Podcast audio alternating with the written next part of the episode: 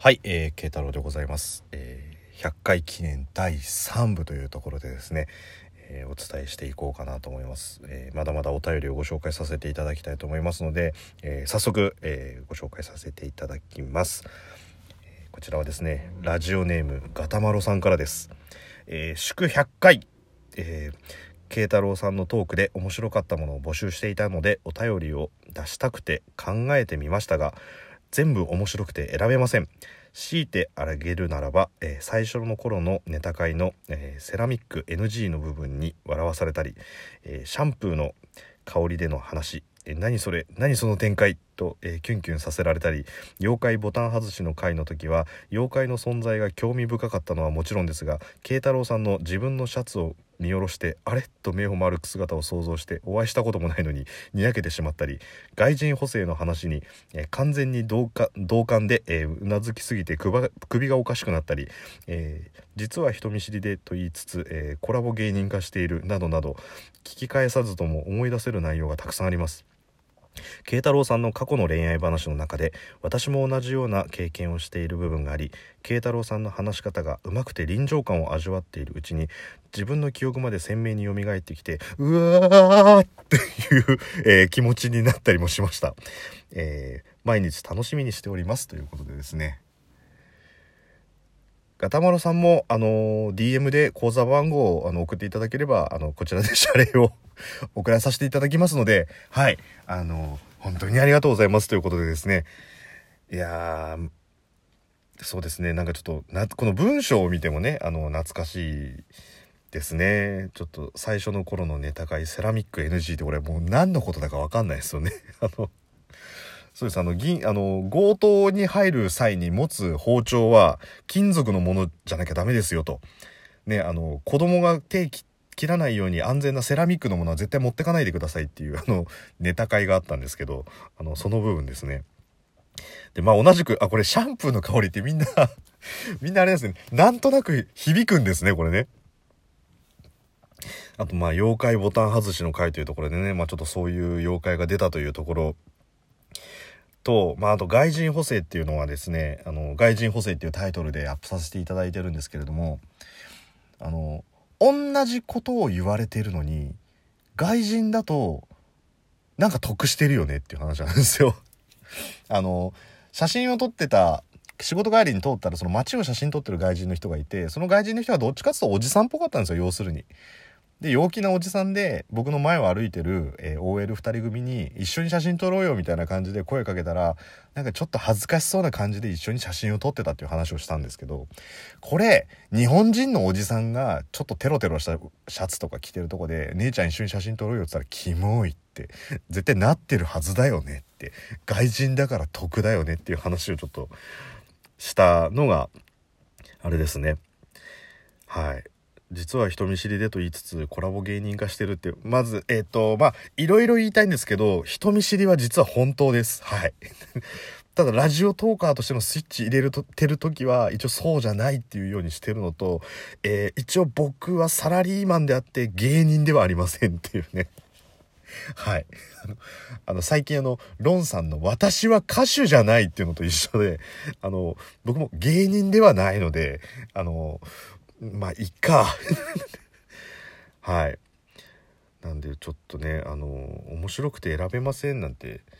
言っていただいてるのは、本当に面白いっていうのが多分20%で、多分、うん、どれもそこそこだから選べないって思ってるのが80%じゃないかな、なんていうちょっとね、あの、ひねくれたことを思っちゃったりとかするんですけども。はい、えー、ガタマロさんもね、あの、ガタマロノートという番組を、あの、お話しされているトーカーさんなんですけど、まあ、僕の想像で言うと、あの、皆さん、あの、ポケモン知ってる方いらっしゃると思います。ポケモン GO とかもやってたと思うんですけど、あの、ミニ竜とか海竜とか白竜ってこう進化していくじゃないですか。多分あれ、ガタマロノートっていうのはまず初期段階なんですよね、多分。ガタマロノートの話がある程度溜まると、多分あれガタマロブックになって、で、ガタマロブックが、こう、エピソードがたくさん溜まっていくと、最終的にガタマロディクショナリーになっていくと思うんで、えーその進化もちょっと楽しみにしてますっていうね。ガタマロさんの話も意外に面白いですよっていうね。そのなんか私は、みたいな感じでいつも喋ってますけど、十分面白いですよっていう。あと、あのー今日あれですよね。ガタマロさんあの新曲アップしてますよね「革新」っていうね。あの僕聞いてますからっていうね。あのガタマロさん YouTube で実は曲もアップされてたりとかするんであの皆さん是非あの YouTube で「ガタマロ」って検索すると出てきますのであのもしよろしければ聞いてみてくださいって別に僕がやってるわけじゃないんですけど僕あの作詞作曲編曲アドバイス何にもしてないんですけど全部あのガタマロさんがやあのやってるんですけど僕個人的にはあの「リボンの旅」っていうのと「花散りぬ」っていう曲が好きですね。はい、あと展開的には「近況報告」っていうあの曲もあれちょっと笑っちゃうんで好きなんですけどあのご興味ある方は是非聴いていただければと思います。はい、えー、ガタマロさん本当にありがとうございます。えー、そのままどんどん、えー、行きたいと思います。えー、ラジオネーム、なるせさん。慶太郎さん、こんにちは、なるせです。えー、いつも楽しく聞かせていただいております。そして、えー、100回目おめでとうございます。私は、えー、シャープ72、称号を与えられし者たちが一番印象に残っています。内容が面白いのも理由の一つですが、この回はラジオトークを始めたばかりの頃に聞き、このアプリにはこんなに面白い話をする人がいるんだと感激した覚えがあります。先日の95回も私としてはすごくありがたい回ではありましたが、やはり72回を聞いた時の衝撃が強く残っているので、えー、こちらを一番とさせていただきました。ただ、どの回もすごく面白いので、本当に勝手に尊敬の念を抱いております。改めまして100回おめ、おめでとうございます。これからの配信も楽しみにしています。っていうことでですね、えー、っとですね、成瀬さんの方も、はい、えー、口座番号お待ちしておりますね。いや、本当にありがたいですね。はい、えー、72回称号を与えられし者たちということなんですが、えー、これはですね、まあ、簡単に言うと、えー、割と若いイケメンは必ず名前に「くん」がつく傾向があるっていうね。はい、ジャニーズ以外の人だと大体「くん」がつく。その「くん」は一体何歳のイケメン俳優までつくんだろうかというところについて、えー、お話しさせていただいたのであのもし興味がある方は「シャープ #72 称号を与えられし者たち」というものを聞いていただければと思うんですけれども。これねちょっとわかるんですよね。あの僕が別に面白いとか面白くないとかっていうことではなくてやっぱりそのラジオを配信してみたいなっていう気持ちの中で最初に聞いた人ってすごく印象に残るっていうのは僕の中ですごくわかるんですよ。これはちょっとね、あの後日、後日というか、後々お話しさせていただこうと思うんですけど、その中で多分最初で、まあ、たまたま聞いちゃったっていうことでね、はい、あのー、多分ひよこが最初に見たものを親と思うのと一緒で、もう成瀬さんも気の毒ですね。最初の方に聞いちゃったのがラジオトークの中でこうラジオの隙間だったからっていうことなんでもっといい番組たくさんあったのにっていうところでね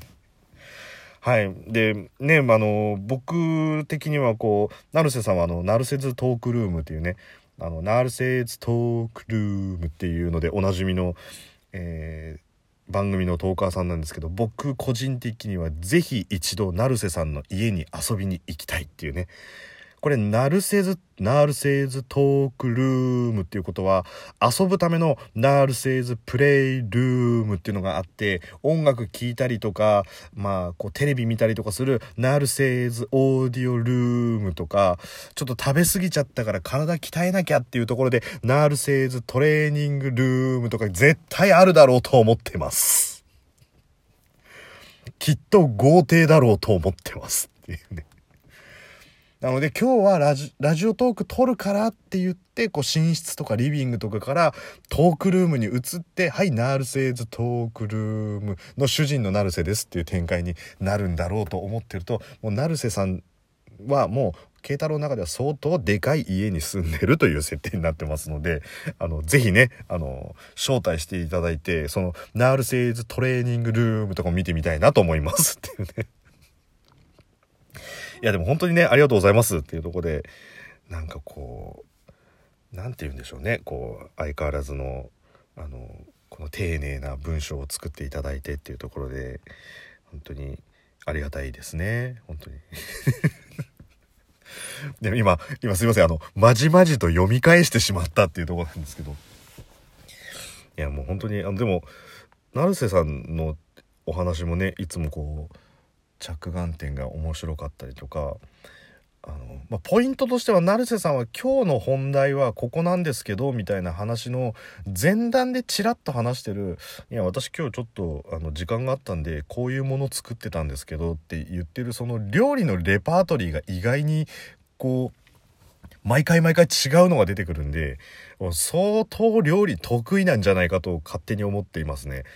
だからナールセーズクッキングルームで多分作られたものがえー、ナールセーズリビングルームで食べられた上で、食後にナールセーズトークルームになるっていう